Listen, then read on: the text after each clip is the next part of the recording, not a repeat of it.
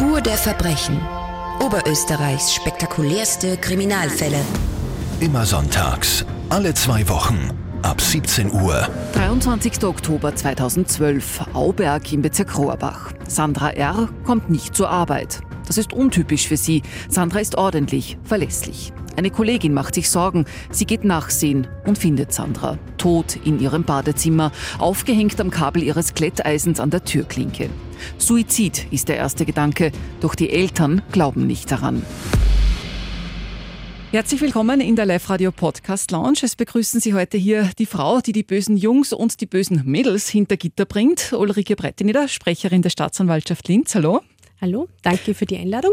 Und der Mann, der die Urteile fällt, Walter Eichinger, Vizepräsident des Landesgerichts Linz. Hallo, danke für die Einladung. Ich bin Martina Schobesberger, Reporterin bei Live Radio und wir äh, schauen uns heute einen Fall an, bei dem die große Frage ist, war es Suizid oder war es Mord? Hat sich Sandra R. selber am Kabel ihres Kletteisens an der Türklinke ihrer Badezimmertür aufgehängt oder wollte jemand hier einen Mord verschleiern? Frau Breiteneder, blicken wir zurück. Der äh, Tag ist der 23. Oktober 2012. Was ist damals passiert? An diesem Tag ist äh, die Sandra R. entgegen ihrer sonstigen Gewohnheit völlig unentschuldigt nicht zu ihrer Schicht gekommen. Sie hat damals in einer Fabrik gearbeitet und war eine sehr verlässliche Mitarbeiterin, sehr freundlich und kontaktfreudig. Und aus diesem Grund war es entgegen ihrer Gewohnheit völlig unüblich, dass sie da hier nicht einmal eine Nachricht hinterlässt, wenn sie nicht kommt. Aus diesem Grund hat sich dann eine Arbeitskollegin auf den Weg gemacht, um nach ihr zu sehen. Und diese Arbeitskollegin ist gemeinsam mit einer Nachbarin dann mit dem Zentralschlüssel der Vermieterin in die Wohnung. In der Wohnung hat kein Licht gebrannt und die beiden haben dann sehr rasch gesehen, dass da im Bereich der Badezimmertüre ein lebloser Körper liegt. Sie haben quasi so die, die Beine. Sie haben die Beine gesehen und haben dann völlig richtig reagiert und die Türe sofort geschlossen und haben die Polizei angerufen. Mhm. Es war zu dem Zeitpunkt aber noch völlig unklar, was da passiert ist, ob da ein Unfall passiert ist, ob da ein Selbstmord jetzt vorliegt oder ein anderer Umstand, das war jetzt da für die zwei, die in die Wohnung gekommen sind, noch überhaupt äh, nicht ersichtlich. Mhm. Sie haben nur die Polizei gerufen, die sind äh, gekommen, also die Polizei und eine Ärztin. Es ist die Polizei mit der diensthabenden Ärztin gekommen und die haben dann mehr oder minder die Lage vor Ort übernommen und haben sich das angeschaut und haben dann festgestellt, dass da ein lebloser Körper an der Klinke der Badezimmertüre aufgehängt mit dem Kabel eines Glätteisens hängt. Also Sandra R. quasi stranguliert, also aufgehängt am Kabel des Glätteisens an der Türklinke der Badezimmertür. Man hat dann natürlich versucht festzustellen, wann ist hier der Tod eingetreten und wie ist es denn dazu gekommen? Dazu gehört einerseits eine medizinische Begutachtung. Das hat dort die Ärztin vorgenommen, die natürlich jetzt weder die Erfahrung noch die Ausstattung eines gerichtsmedizinischen Institutes hat. Die hat dort einmal per se keinen Anhaltspunkt für eine Fremdeinwirkung gesehen. Mhm, also man ist davon ausgegangen, äh, die Sandra R. hat sich das Leben genommen, hat sich selber an der, an der Türklinke erhängt. Das war jetzt einmal der erste Eindruck, der sich sowohl für die Ärztin, aber auch für die Polizei geboten hat. Die haben eine saubere Wohnung vorgefunden. Es hat dort keine Kampfspuren gegeben. Es hat auch keine Spuren für ein gewaltsames Eindringen in die Wohnung gegeben. Also die Türe war weder aufgebrochen, nur war an der Balkontüre irgendwas zerstört. Wobei man sagen muss, die Wohnung war auch so weit oben. Das war jetzt keine ebenerdige Wohnung, wo man da reinspazieren hätte können auf der Balkonseite. Und deswegen hat es jetzt überhaupt keinen Anhaltspunkt gegeben, da von einer Gewalteinwirkung auszugehen. Allerdings ist kein Abschiedsbrief gefunden worden. Dafür hat es einen vagen Hinweis aus der Kollegenschaft gegeben, dass die Sandra R. in den letzten Tagen etwas depressiv verstimmt gewesen wäre. Mhm. Das würde die Theorie stützen, dass es Selbstmord war. Allerdings ähm, die Familie ähm, von der Sandra hat von Anfang an daran gezweifelt. Sie haben gesagt, sie glauben nicht, dass Sandra ähm, sich selbst das Leben genommen hat. Ähm, vielleicht können Sie ja ein bisschen ein Bild zeigen, wer war denn die Sandra und äh, wie hat sich ihr Leben gestaltet äh, vor diesem Tag? Soweit aus den Zeugenaussagen hervorgegangen ist, war das eine lebenslustige 26-Jährige, die freundlich war, die als kontaktfreudig beschrieben wurde, die gern ins Fitnessstudio gegangen ist, die ihre Freude beim Motorradtreffen gehabt hat, die auch äh, erst kurz vor ihrem Tod eine neue Bekanntschaft gemacht hat. Man könnte sagen, sie war frisch verliebt. Mhm. Es war da, also die Zeichen sind auf eine positive Entwicklung gestanden. Sie hat Pläne gehabt für die nächsten Tage. Sie wollte sich zum Beispiel jetzt auch ganz äh, dringend einen Laptop zulegen. Absolut keine Hinweise, dass da jetzt jemand äh, beabsichtigt hätte, freiwillig aus dem Leben zu scheiden. Mhm. Und dieser erste Eindruck, der da entstanden ist bei der Polizei und bei dieser diensthabenden Ärztin, der ist aber dann relativ rasch in ein anderes Licht gerückt worden. Die Polizei hat nämlich dann auch weiter ermittelt, hat einmal in dem Wohnhaus ähm, Nachbarn befragt und da haben dann auch Nachbarn geschildert, sie haben in der Nacht von 22. auf 23. Oktober einen lautstarken Streit gehört. Sie haben eine dominante Männerstimme gehört und dann auch ein unbekanntes Auto, das ungewöhnlich rasch weggefahren ist. Mhm. Also das alles deutet darauf hin, ähm, dass sie da irgendwelche äh, Gewaltszenen abgespielt haben müssen und das äh, kein Selbstmord war.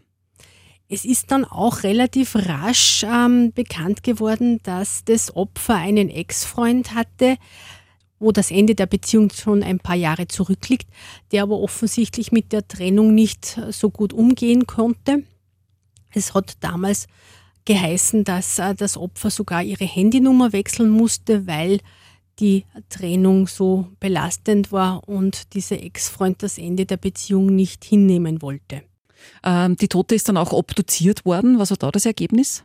Nachdem jetzt da doch einige ähm, Ergebnisse aus den Ermittlungen gegen die Selbstmordvariante gesprochen haben, ist eine Obduktion angeordnet worden. Und bei dieser Obduktion hat sich dann sehr klar ergeben, dass es eine Gewalteinwirkung im Bereich des Halses, des Brustkorbs und auch der Arme gegeben hat und dass hier ein atypisches Erhängen vorliegt und die Theorie vom Selbstmord da nicht mehr bestätigt werden kann. Ja, ist die Frage, wer sind denn dann die Verdächtigen oder wer ist der Verdächtige? Bei der Suche nach dem Verdächtigen hat die Gerichtsmedizin einen wesentlichen Beitrag geleistet. Man hat die Leiche, aber auch das ähm, Erhängungswerkzeug untersucht. Man hat hier Spuren also das genommen, Glätteisen? das Glätteisen. Man hat Spuren genommen und die dann ausgewertet und verglichen mit DNA-Spuren, die zur Verfügung gestanden haben, unter anderem die DNA-Spur dieses Ex-Freundes, der sich äh, zunächst nur als Zeuge im Verfahren befunden hat und dann letztlich in die Rolle des Beschuldigten gekommen ist. Mhm. Wobei er sagt ja, er hat ein Alibi. Er hat äh, bei seiner Einvernahme als Zeuge seinen Tagesablauf für die fragliche Zeit geschildert und er hat auch für den Mittag, für den Nachmittag des 23. Oktober sein Alibi präsentiert. Da ist aber jetzt hinzugekommen, dass sich die Ärztin zu Beginn ihrer Untersuchung über den Zeitpunkt des Todes massiv geirrt hat. Jetzt ist man mal zunächst von einem absolut falschen Todeszeitpunkt ausgegangen und das hat dann die Gerichtsmedizin erst richtig stellen können und dadurch hat sie dann auch das Alibi des Tatverdächtigen in Luft aufgelöst. Mhm. Also die Ärztin äh, ist davon ausgegangen, dass die Sandra sich äh, zu Mittag ungefähr selbst getötet hat. In Wahrheit ist sie aber schon ähm, einen halben Tag vorher oder in der Nacht davor gestorben. Ist das so richtig? Die Ärztin ist von einem Todeszeitpunkt circa vier Stunden vor dem Auffinden des Leichnams ausgegangen. Das wäre etwa in den Mittagsstunden des 23. Oktobers gewesen. Dabei ist der Ärztin vor allem auch ins äh, Auge gesprungen, dass die Verstorbene ihre Arbeitskleidung anhatte und die Ärztin und die Polizei sind damals fälschlich davon ausgegangen, dass das Opfer auf dem Weg in die Arbeit war. Man hat gar nicht daran gedacht, dass sie auch vielleicht am Tag zuvor dann beim Heimkommen von der Arbeit auf ihren Mörder getroffen sein könnte und ist dadurch von einer falschen Todeszeit ausgegangen, was natürlich dann auch Kreise zieht, wann man das Alibi von Tatverdächtigen überprüfen möchte. Mhm. Jetzt hat äh, der Tatverdächtige quasi fällt sein Alibi in sich zusammen und er hat sich noch durch ein Gespräch eigentlich mit seiner Freundin belastet. Der Tatverdächtige ist ja zunächst am 25. Oktober rein als Zeuge vernommen worden. Dabei hat er auch ganz frank und frei seine DNA-Spur zu Vergleichszwecken abgegeben und er hat an diesem Abend dann mit seiner Freundin telefoniert und der natürlich berichtet, dass seine Ex-Freundin zu Tode gekommen ist und hätte dort auch geschildert, sie wäre jetzt nicht nur erhängt an der Badezimmertüre gewesen, sondern vorher schon erwürgt worden. Und das ist absolutes Täterwissen, das ist damals weder in den Medien gestanden, noch hat die Polizei das gegenüber dem Tatverdächtigen bei seiner Einvernahme erwähnt. Also das konnte wirklich nur der Täter wissen, dass es tatsächlich nicht nur das Erhängen an der Türe gegeben hat, sondern vorher schon einen, ein Erdrosseln oder ein, ein Strangulieren. Mhm. Und das hat dann gereicht, äh, um den Mann festzunehmen. Das in Kombination mit der Auswertung der DNA-Spuren hat dann zur Festnahme des Tatverdächtigen geführt weil immerhin hat die ähm, Gerichtsmedizin 18 Spuren des Tatverdächtigen am Körper und am Glätteisen festgestellt. Das ist eine enorme Spurenmenge. Normalerweise geht man bei einem Gewaltverbrechen davon aus, dass man vielleicht ein bis zwei oder auch drei Übereinstimmungen hat. Da ist man als Ermittler schon dankbar für derartiges Spurenmaterial. Also das ist wirklich eine exorbitant hohe Zahl an äh, Spuren, die da der Tatverdächtige hinterlassen hat. Mhm. Und deshalb ist dann auch die Anklage erhoben worden. In Kombination mit dem Ergebnis der Obduktion, mit diesem Telefonat, das die Freundin des Tatverdächtigen bestätigt hat, aber auch mit den Auswertungen des Mobiltelefons. Es ist nämlich dann auch noch festgestellt worden, dass der Tatverdächtige so im Zeitraum ähm, das Wochenende vor dem Tod bis zum 21. Oktober intensiven Kontakt zum Opfer gehabt hat und dann ist ohne Grund, ohne ersichtlichen Grund dieser Kontakt abgebrochen. Also wie wann der Tatverdächtige gewusst hätte, dass er am 24. Oktober nicht mehr anrufen muss, weil das Opfer tot ist. Mhm. Gruselig. Sehr. Gut, ähm, es ist dann Anklage erhoben worden, äh, der Prozess ist gestartet. Ähm, Herr Eichinger, wie hat sich denn dann der Angeklagte da äh, vor Gericht bekannt? Hat er das Ganze zugegeben oder was hat er gesagt? Welche Version hat er dem Gericht präsentiert, was passiert ist? Der Angeklagte verantwortete sich vor Gericht nicht schuldig. Er hat zugestanden, mit dem späteren Opfer in einer Beziehung gewesen zu sein, bis 2009 in etwa. Äh, er habe dann nach dem Ende der Beziehung kurze Zeit äh, darum gekämpft, die Beziehung wieder zu aktivieren. Er sagt weiter, dass der Wechsel der Telefonnummer äh, durch das spätere Opfer nichts mit ihm zu tun hatte. Er habe dann späterhin erfahren, nämlich im Oktober 2012, dass sich das spätere Opfer von ihrem aktuellen Freund getrennt habe. Daraufhin hat er wieder Kontakt mit äh, seiner Ex-Freundin aufgenommen. Es hat am 19. Oktober einen Besuch äh, des Angeklagten bei ihr gegeben. Anlässlich dieses Besuchs sei er auch auf das WC gegangen, habe sich dann die Hände waschen wollen und habe im Bad äh, das Glätteisen im Waschbecken gefunden. Das hätte er dann äh, in die Hand genommen, hätte das Kabel aufgerollt und beiseite äh, gelegt. Damit erklärt er die späterhin gefundenen DNA-Spuren von ihm. Äh, es hat dann am 21. bis zum 21. Oktober noch Kontakt mit dem späteren Opfer gegeben. Da hätte ihm das Opfer auch berichtet, dass sie frisch verliebt sei, am Wochenende bei einem Motorradtreffen einen Kärntner kennengelernt habe und nach dem 21. habe er mit dem Opfer keinen Kontakt mehr gehabt. Vielleicht nun wirklich zum Tattag bzw. der Tatnacht. Was sagt er denn da vor Gericht, wo er war und was er da getan hat? Mhm.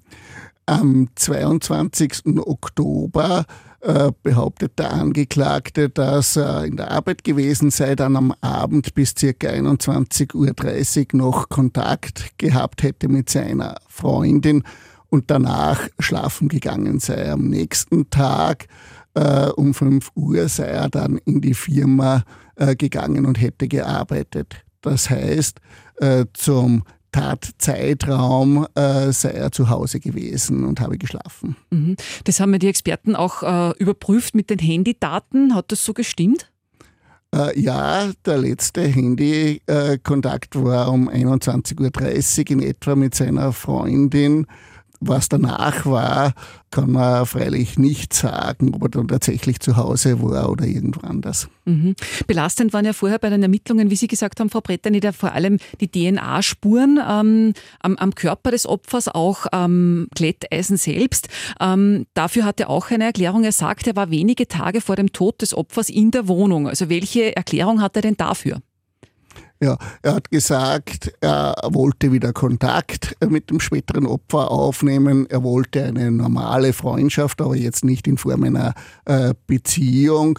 Und deshalb habe er sich mit dem Opfer getroffen und in diesem Zusammenhang eben auch im Bad das Glätteisen in der Hand gehabt, das Kabel aufgerollt und damit seine DNA-Spuren hinterlassen. Mhm, also das ist die Version äh, des Angeklagten und das haben natürlich sich Experten, Gutachter genauer angeschaut, ob denn das tatsächlich so hätte passieren können, wie er das geschildert hat. Eben auch ähm, ein DNA-Experte, ein Molekularbiologe. Ähm, was hat denn der gesagt? Ist es so möglich? In der Hauptverhandlung wurde vom Gerichtsmedizinischen Institut ein Molekularbiologe dazu vernommen. Äh, er hat erörtert, dass man insgesamt 18 Spuren äh, mit der DNA des Täters gefunden hat. Einerseits am Glätteisen, auf der anderen Seite auf der Motorradjacke und zwar auf der Außenseite im Halsbereich, äh, was auch interessant ist, nämlich insofern, dass nämlich das Strangwerkzeug direkt am Hals innerhalb der Jacke angelegen äh, war. Man hat dann auch gefunden auf insgesamt acht Fingern DNA-Spuren. Man hat es gefunden an beiden Händen und auch im Halsbereich äh, des Opfers. Der Angeklagte erklärt es mit der sogenannten Sekundärübertragung Dazu muss man wissen, und das hat der Sachverständige ausgeführt, dass immer dann, wenn man einen Gegenstand angreift, die DNA auf diesen Gegenstand übertragen wird, wenngleich auch in sehr geringer Menge äh, kommt es dann von diesem Gegenstand in Berührung mit einem anderen Gegenstand oder Kleidungsstück, äh, dann verringert sich bei dieser Sekundärübertragung die DNA immer, sodass der Sachverständige gesagt hat, es sei unmöglich, dass man dann an 18 verschiedenen Stellen die DNA des Angeklagten äh, findet.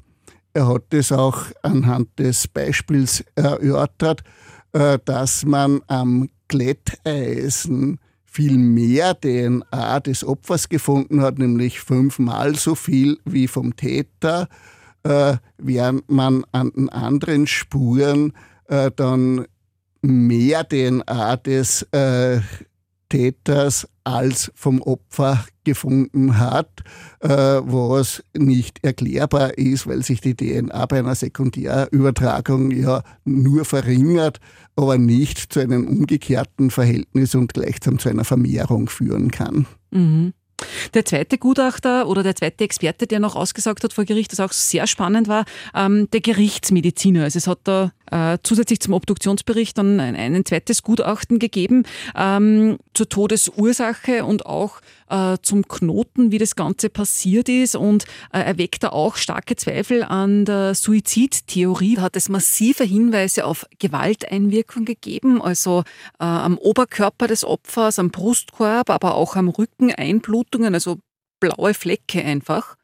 Äh, dazu kommt noch, dass man im Bereich des äh, Knotens, des Glätteisens, äh, Kopfhaare des äh, Opfers gefunden hat und uns der Sachverständige gesagt hat, dass üblicherweise Opfer, die einen Suizid begehen, nicht dazu neigen, sich die Kopfhaare noch mit zu verknoten, sozusagen. Mhm, weil das einfach reißt und dann irrsinnig schmerzhaft ist? Genau das ist der, der, der Grund, weshalb man üblicherweise bei einem Suizid das eher ganz, ganz äh, selten findet. Die Einblutungen im Brustkorbbereich und auch auf der Rückseite am Rücken erklärte der Sachverständige mit einem sogenannten Burking. Mhm. Das Burking ist ein Begriff aus dem US-amerikanischen Rechtsbereich und beschreibt nichts anderes, als dass ein Täter sich beispielsweise auf den Brustkorb äh, seines Opfers äh, kniet äh, und dadurch äh, eben die Atembewegungen des Brustkorbs äh, verhindert. Dazu kommt noch, dass man dann entweder mit den Händen oder einem Gegenstand auch äh, versucht, zusätzlich die Atemwege, wie es bei einem Würgen beispielsweise ist, noch zusätzlich zu verlegen. Dazu kommt es dann zu einer äh, Bewusstlosigkeit, aber noch nicht zum Tod. Und das ist auch ein Punkt, den der gerichtsmedizinische Sachverständige gesagt hat, dass das Opfer zu diesem Zeitpunkt noch nicht getötet war, wie sie in die Schlinge gelegt wurde, wohl aber bewusstlos war. Also, also wenn sie bewusstlos war, dann kann sie sich ja nicht selber hingehängt haben. Mhm, das ist die Schlussfolgerung daraus, ja. Mhm. Also Burking, das ist ein Begriff aus der US-amerikanischen Rechtsprechung. Damit wird eine spezielle Form des Tötens durch Ersticken beschrieben. Und der Begriff hat Eingang in die Rechtsmedizin gefunden geht zurück auf einen Serienmörder aus dem 19. Jahrhundert, der war in Edinburgh unterwegs. Was sein Vorteil war, ist, dass diese Art des Erstickens relativ wenig Gewaltmerkmale an der Leiche hinterlässt. Der hat nämlich damals seine Leichen relativ gut erhalten und Anatomieinstitute verkauft. Ah, das heißt, er hat Menschen umgebracht, um die Körper dann zu verkaufen. Was sein Grund war, warum er sie umgebracht hat, weiß ich nicht, aber verkauft hat er sie dann letztlich, weil äh, sie noch sehr gut erhalten waren. Mhm. Diese blauen Flecken, von denen Sie gesprochen haben, die das Opfer gehabt hat am Rücken und so weiter, äh, sind die denn der Ärztin ganz am Anfang nicht aufgefallen?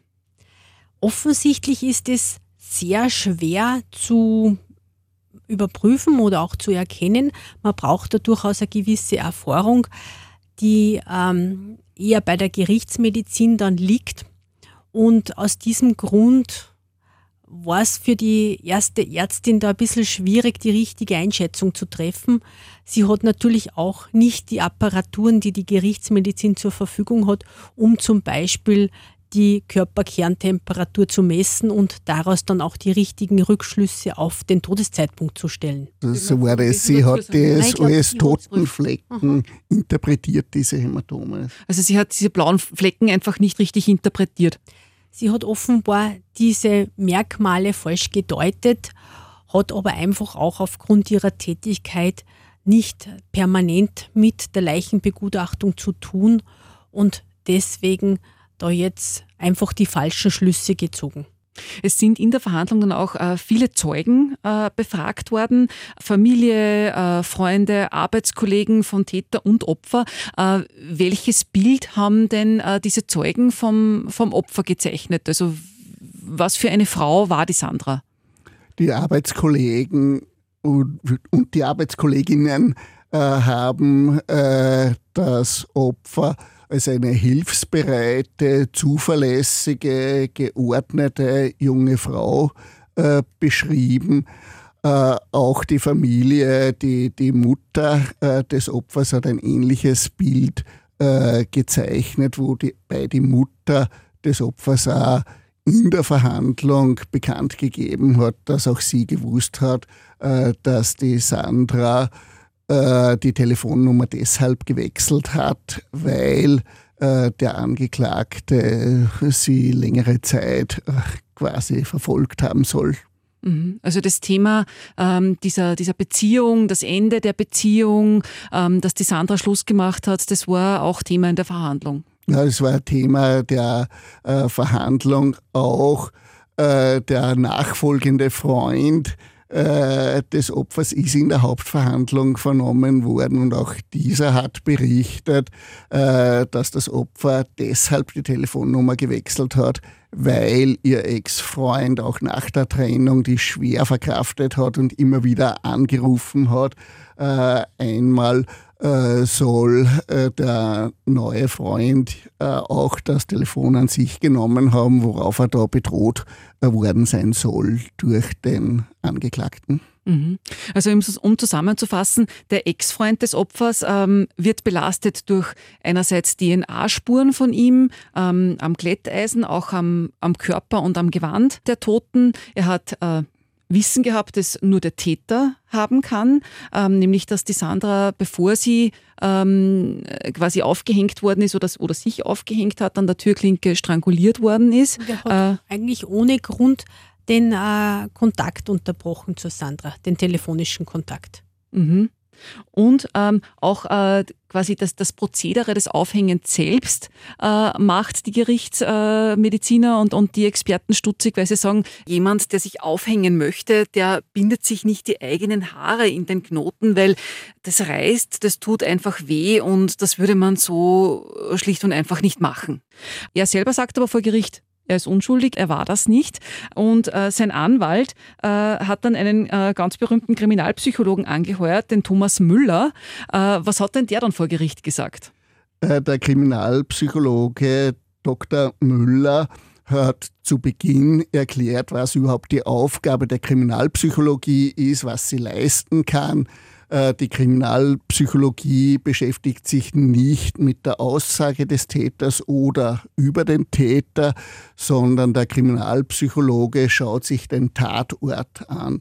Schaut sich an, wie waren die Tatortspuren, wie hat es am Tatort ausgeschaut, was sagt die Rechtsmedizin, gibt es DNA-Spuren äh, und gleicht das dann damit ab, äh, ob der Selbstmord oder die Variante des Selbstmords, so wie es im konkreten Fall war, äh, schlüssig und erklärbar ist. Im vorliegenden Fall äh, ist aufgrund der besonderen Spuren am Tatort der Gewalteinwirkungen, äh, so wie die äh, Sandra aufgehängt war. Sie ist ja äh, am Rücken mit dem Kopf äh, leicht äh, sitzend äh, gefunden worden. Das vergleicht er äh, mit dem, wie es in der Wohnung ausgeschaut hat und kommt dann zum Ergebnis, eine Frau, äh, die zuverlässig war, die die Wohnung aufgeräumt hat, wird sich nicht zwischen Tür und Angel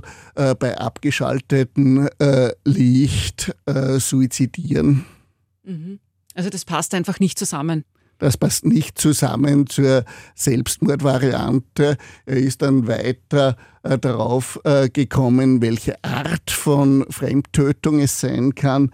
Da sagt er, es gibt grundsätzlich vier Arten von Tötungsdelikten. Am häufigsten kommen persönliche Tötungsdelikte vor.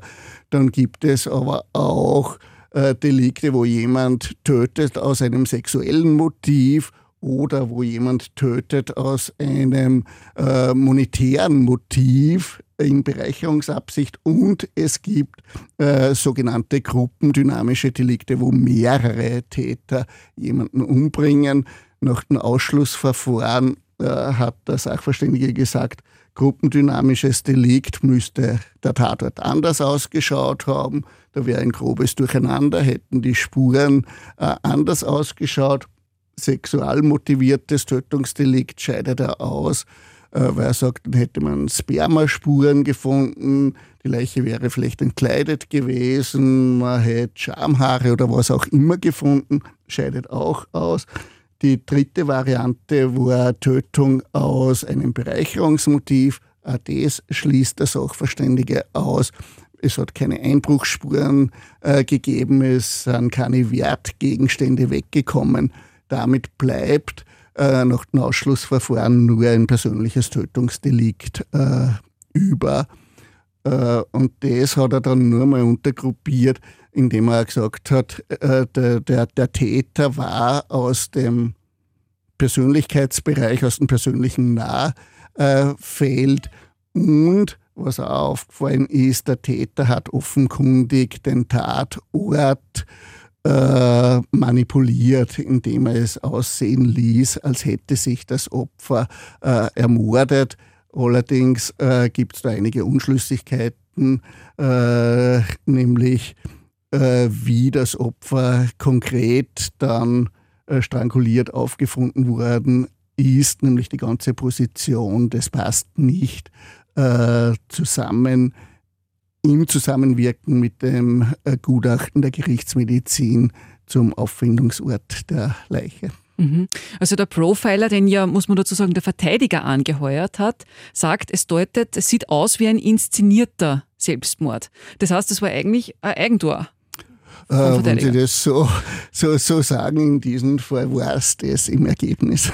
Ich will nur kurz dazwischen werfen, nicht angeheuert, weil er hat ihn zwar beantragt, aber beigezogen hat natürlich das Gericht. Mhm. Mit dem Anwalt des Angeklagten habe ich vorab in einem eigenen Termin gesprochen mit Andreas Mauhardt aus Linz. Er ist so der Staranwalt in Oberösterreich, der immer die ganz aufsehenerregenden Fälle mit den großen Schlagzeilen übernimmt, gern auf Titelseiten ist.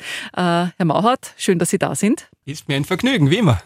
Ja, und wir sprechen heute über den Kletteisenmord. Mehrere Gutachten haben ihren Mandanten, den Ex-Freund der Toten, ja schwer belastet. Sie haben dann versucht, Zweifel bei den Geschworenen zu streuen, haben selber einen berühmten Profiler in die Verhandlung geholt, wobei ähm, die Strategie ist nicht ganz aufgegangen. Also, das war sicher ein sehr, sehr außergewöhnlich aufregender Fall. Insofern, man stellt sich die Arbeit des Strafverteidigers immer so vor, dass wir wissen, was passiert ist. Das ist natürlich ein völliger Blödsinn. Der Strafverteidiger wird genauso belogen oder halt auch nicht belogen, wie alle anderen auch. Das heißt, der Fall, wo du hineinkommst und der sagt, ich war es und er schildert dir genau die Tat und sagt, dann hol mich raus, das gibt's in Hollywood, im Fernsehen. In der Realität ist das nicht so. Also in 99 Prozent der Fälle sagt der Mandant auch mir gegenüber, er war es nicht. Manchmal glaubt man ihm, manchmal hat man, wenn man den Akt durchlässt, die einen oder anderen Zweifel, aber wie gesagt, das ist nicht an mir, das zu beurteilen. Äh, und auch hier war es so, dass mein Mandant bis zuletzt äh, glaubhaft behauptet hat, er war es nicht. Und das war auch die Beweissituation ja nicht vollkommen klar damals. Es war wirklich ein sehr, sehr spannender Prozess. Und auch hier wieder die Ausnahme und deswegen spannend. Normalerweise hast du in Österreich so wenig Morde und die sind so klar, dass nur Schadenminimierung der, der eigentliche Auftrag ist. Das heißt nicht lebenslang, sondern halt nur 18 oder 15 oder 16 oder 20 Jahre. Aber ganz selten hast du als Strafverteidiger die Möglichkeit, tatsächlich auf Freispruch zu verhandeln. Das heißt, wo es nicht klar ist von Anfang an, wie es ausgeht, wo auch für die Richter es spannend bleibt bis zum Schluss, was die Geschworenen sagen.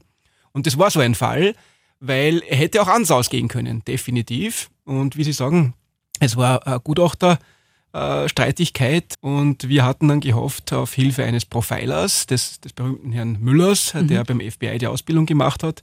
Und der wurde dann auch, ich glaube, weil es auch die Richter interessiert hat, äh, tatsächlich dazugeholt und hat ihm sein, äh, sein Gutachten, seine Analyse gebracht, die allerdings für uns äh, nicht wirklich sehr hilfreich war aus Verteidigersicht, muss man leider sagen. Aber das weiß man vorher natürlich mhm. nicht. Der Herr Müller hat dann eine Tatortanalyse gemacht. Wie läuft denn so etwas ab? Ja, wir waren alle relativ baff, äh, weil äh, er hat dann, ob er es jetzt als Scherz gemeint hat oder ernst, das weiß ich bis heute nicht. Auf alle Fälle hat er gesagt, er hat sich den Kühlschrank angeschaut und der Kühlschrank war recht aufgeräumt und deswegen ist er der Täter. Aha. So zusammengefasst. Also äh, das hat uns alle sehr amüsiert, weil wir jetzt gedacht haben, was hat jetzt der Kühlschrank mit der Tat zu tun. Aber okay, wir haben es zur Kenntnis genommen. und war natürlich für uns desaströs, keine Frage. das Gutachten von ihm war für uns nicht gut, weil er eben äh, gemeint hat, dass er lest, so wie ich das verstanden habe, aus den Spuren die Psychologie des Täters. Das heißt, der schlampert, ist der akribisch, hat er zwanghafte Störungen, was auch immer. und versucht aus der Tatrekonstruktion Rückschlüsse zu führen oder zu ziehen auf den Täter. Und in dem Fall waren seine Rückschlüsse halt äh, sehr in Richtung meines Mandanten gehend, was man natürlich nicht hören will als Verteidiger. Mhm. Um ein bisschen ins Detail zu gehen, also er hat vor allem ja auch ähm, die Wohnung des Opfers analysiert, hat gesagt, es ist eine sehr ordentliche Wohnung, sie hat äh, fast schon einen Putzfimmel, sie würde sich so nicht umbringen. Zu diesem Schluss ist er gekommen.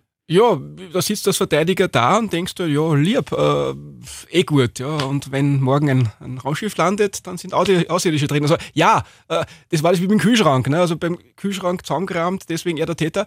Äh, das war jetzt so salopp formuliert, äh, was Sie jetzt schön ausgedrückt haben. Ja, also es war alles ordentlich, der Kühlschrank war aufgeräumt, die Wohnung war geputzt und deswegen hat sie sich nicht aufgehangen. Und deswegen ist meiner quasi, also nicht meiner, aber deswegen war es ein Mord und somit war dann wieder meiner im Spiel. Äh, das hat uns alle ein bisschen verblüfft. mir ist bis heute nicht klar, was das eine mit dem anderen zu tun hat, aber ich nehme es halt zur Kenntnis. Ja. Das äh, ist halt so. Kann man dann sagen, das war ein, ein, eigentlich ein Eigentor aus Ihrer Sicht? Naja, natürlich, das ist wie beim Fußball. Gell? Da gibt es halt neun Millionen äh, Trainer, die das viel besser können als der Nationalthema. Äh, nachher weiß man es immer.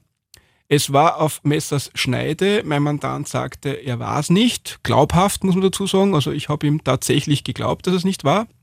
Und es haben auch tatsächlich ein paar Dinge für ihn gesprochen. Es hat die Handyauswertung abgegeben, dass sein Handy nicht dort war. Er ist nirgends gesehen worden. Es hat dann de facto keine Beweise im eigentlichen Sinne gegeben. Und somit äh, war mit Rücksprache vom Mandanten äh, das durchaus eine gute Idee, muss man sagen. Dass das nach hinten losgegangen ist, das weißt halt immer erst später. Mhm. Also mit dem Wissen, das Sie jetzt haben, oder wenn Sie es gewusst hätten, wie das Gutachten ausgeht, hätten Sie ihn dann engagiert oder hätten Sie das dann einfach verschwiegen? Na, natürlich hätte man nicht engagiert. Ich meine, klar, also wenn ich die, die Möglichkeit hätte, in der Zeit zu reisen, ich wäre der beste Verteidiger der Welt, weil dann mache ich immer nur das, was Erfolg macht. Na, das weißt du eben bei keinem Gutachten. Egal, ob das jetzt ein Profiler ist oder ein psychiatrisches Gutachten, was man auch sehr oft hat, dass sich die Frage stellt, hat er einen Schaden oder nicht, salopp formuliert. Äh, und das ist ein ganz diffiziles Rechtsproblem. Macht man dann als Verteidiger den Antrag auf Einholung eines psychiatrischen Gutachtens oder nicht? Auch bei den Kindesmissbrauch- oder Missbrauchgeschichten, äh, die Glaubwürdigkeitsgutachten. Wenn man die Lawine lostritt, dann geht sie ins Tal. Ja? Und die geht entweder am, am Dorf vorbei oder mittendurch und hinterlässt nur Ruinen.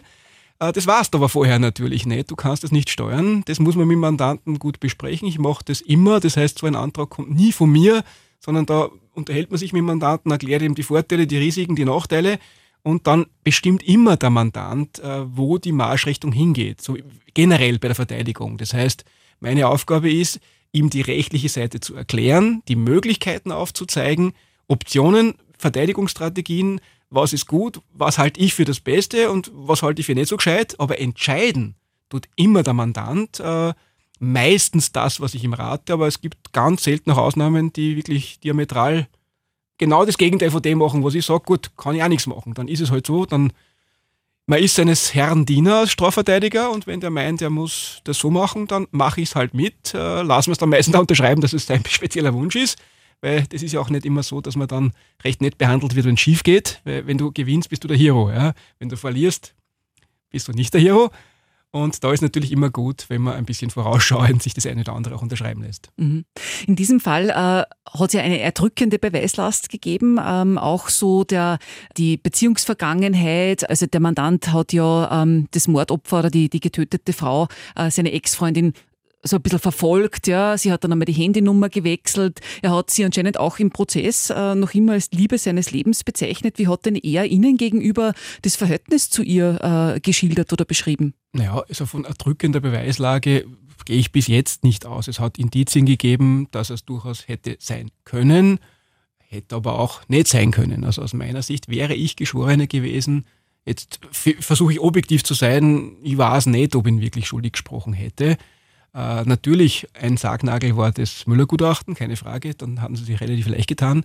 Äh, die Liebesbeziehung, ja, mein Gott, wenn man sagt, das ist ein Indiz für Mord, dass sich zwei äh, nicht schön trennen oder das eine an dem anderen noch hängt, dann gibt es massenhaft Morde in Österreich, das nicht, Gott sei Dank nicht der Fall ist.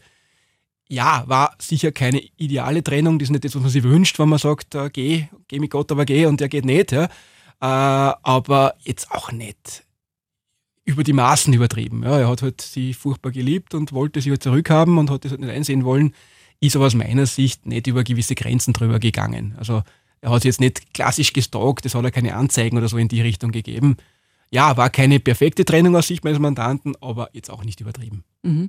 Sie haben schon die Geschworenen angesprochen. Ja? Ihre Taktik als Strafverteidiger ist ja auch, nehme ich an, in solchen Fällen so diesen, diese Saat des Zweifels zu sehen in den Köpfen der Geschworenen. Ähm, wie geht man denn sowas an und wie groß kann denn diese Saat, dieses Pflänzchen werden und dann tatsächlich jemanden, wo die Beweislast erdrückend ist, wo vieles gegen ihn spricht, tatsächlich zu einem äh, Freispruch führen? Absolut. Das ist die Riesenchance des geschworenen Gerichtes. Das ist Chance und Fluch gleichzeitig. Es kann auch hinten losgehen und auch sehr super aus Sicht des Verteidigers aufgehen. Deswegen bin ich ein absoluter Verfechter des geschworenen Gerichtes, weil, wenn man sich ehrlich sind, wenn du Berufsrichter hast, ist die Aufgabe des Verteidigers großteils überschaubar.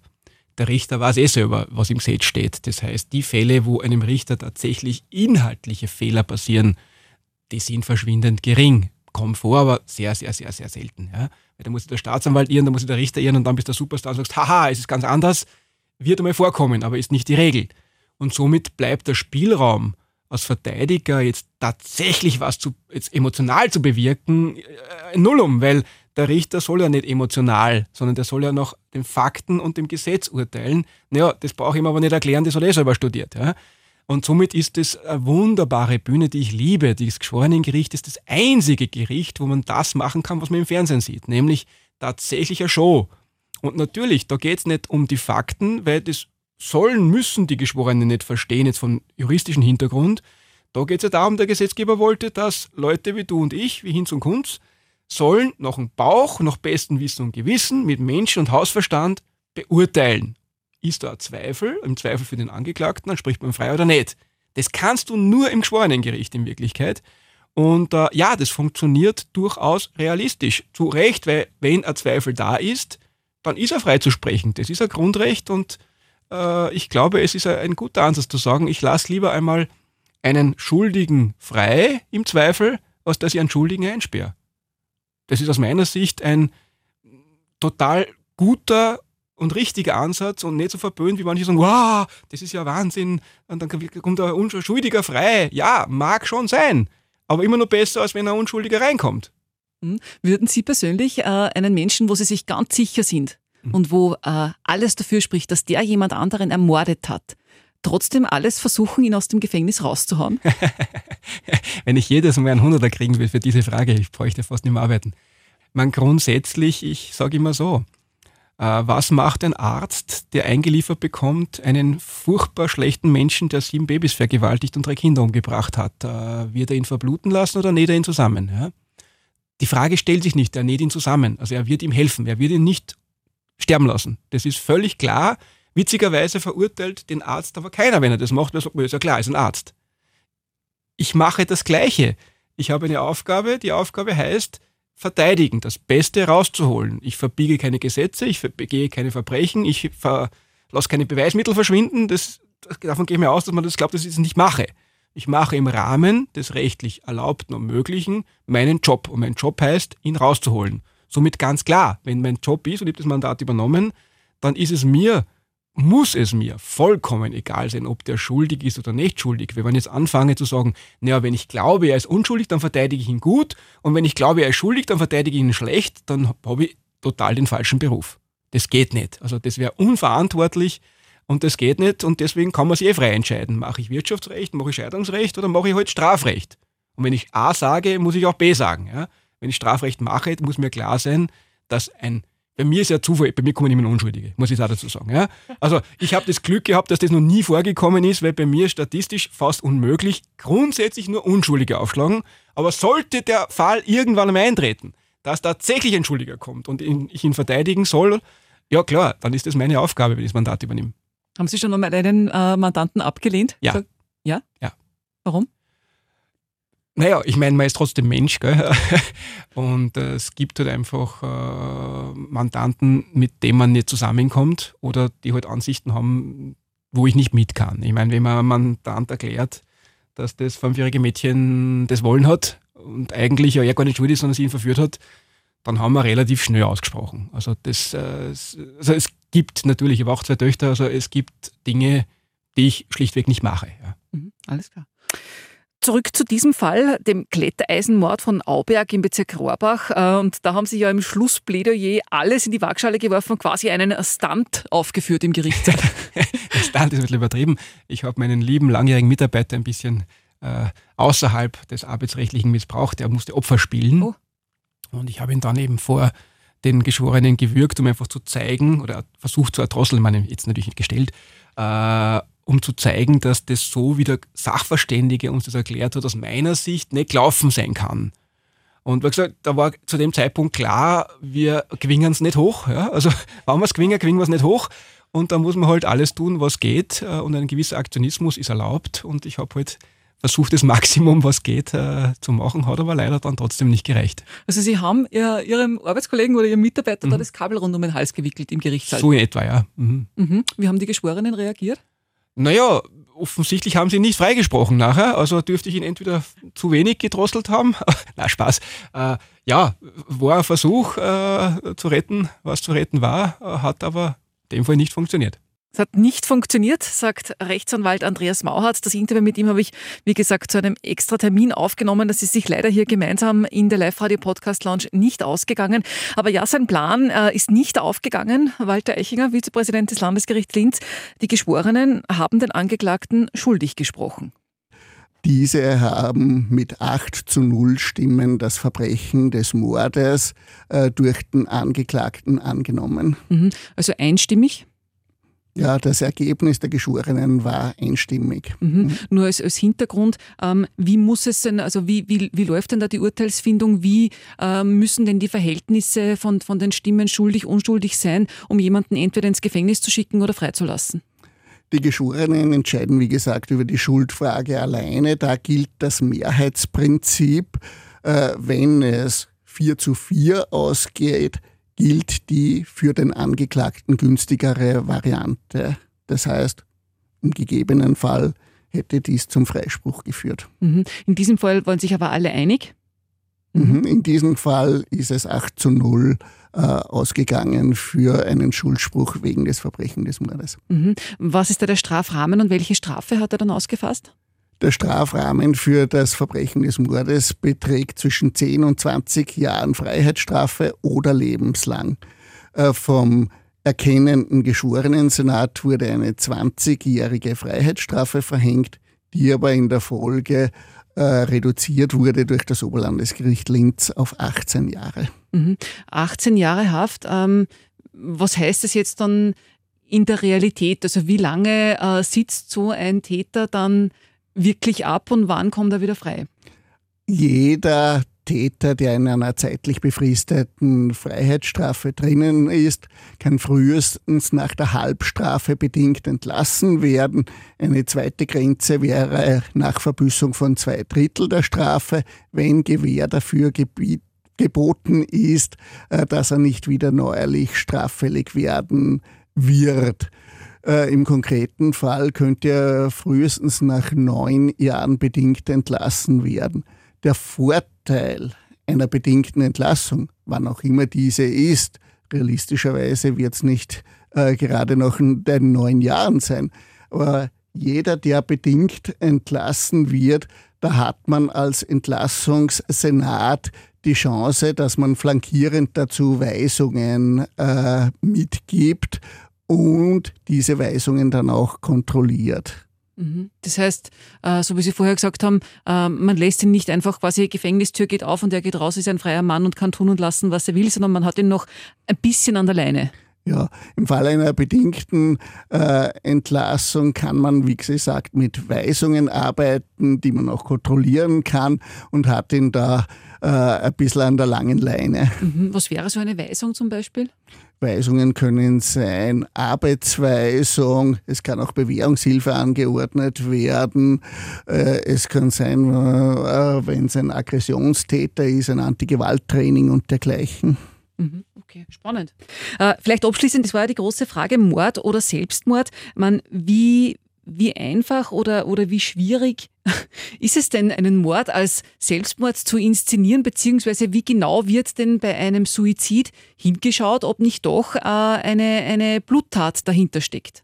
Auch bei einem Suizid gibt es intensive Ermittlungen, die sich einerseits im Bereich des Medizinischen bewegen, wo wirklich geschaut wird, was ist die Todesursache gewesen, passt es mit dem Bild, wie der Leichnam aufgefunden wird, zusammen, was kann das persönliche oder auch ein berufliches Umfeld über den Verstorbenen sagen, wie schaut es an dem Ort aus, wo ein Verstorbener gefunden wird. Zum Beispiel gibt es dort Kampfspuren, ähm, gibt es dort Spuren auf andere Anwesende, die man allenfalls befragen könnte oder wenn sich das Ganze in einer Wohnung abgespielt hat, wie kommt man in die Wohnung, hätte da jemand unbemerkt die Wohnung verlassen können.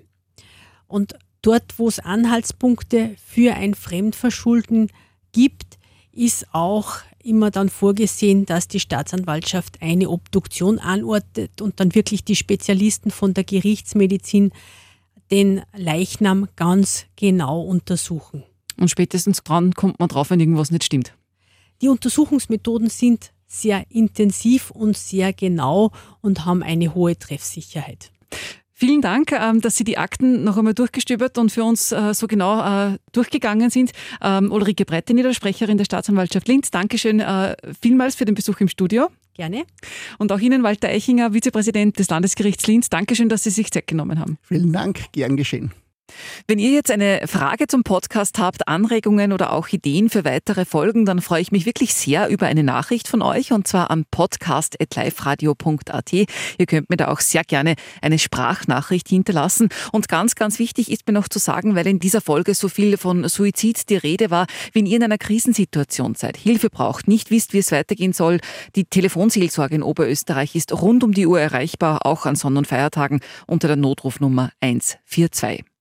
Ja, und in der nächsten Folge des Podcasts Spur der Verbrechen geht es um den Fall Paulina. Am Morgen des 5. Juli 2011 in Bad Ischl geht die 14-Jährige los zur Schule, doch sie kommt dort niemals an.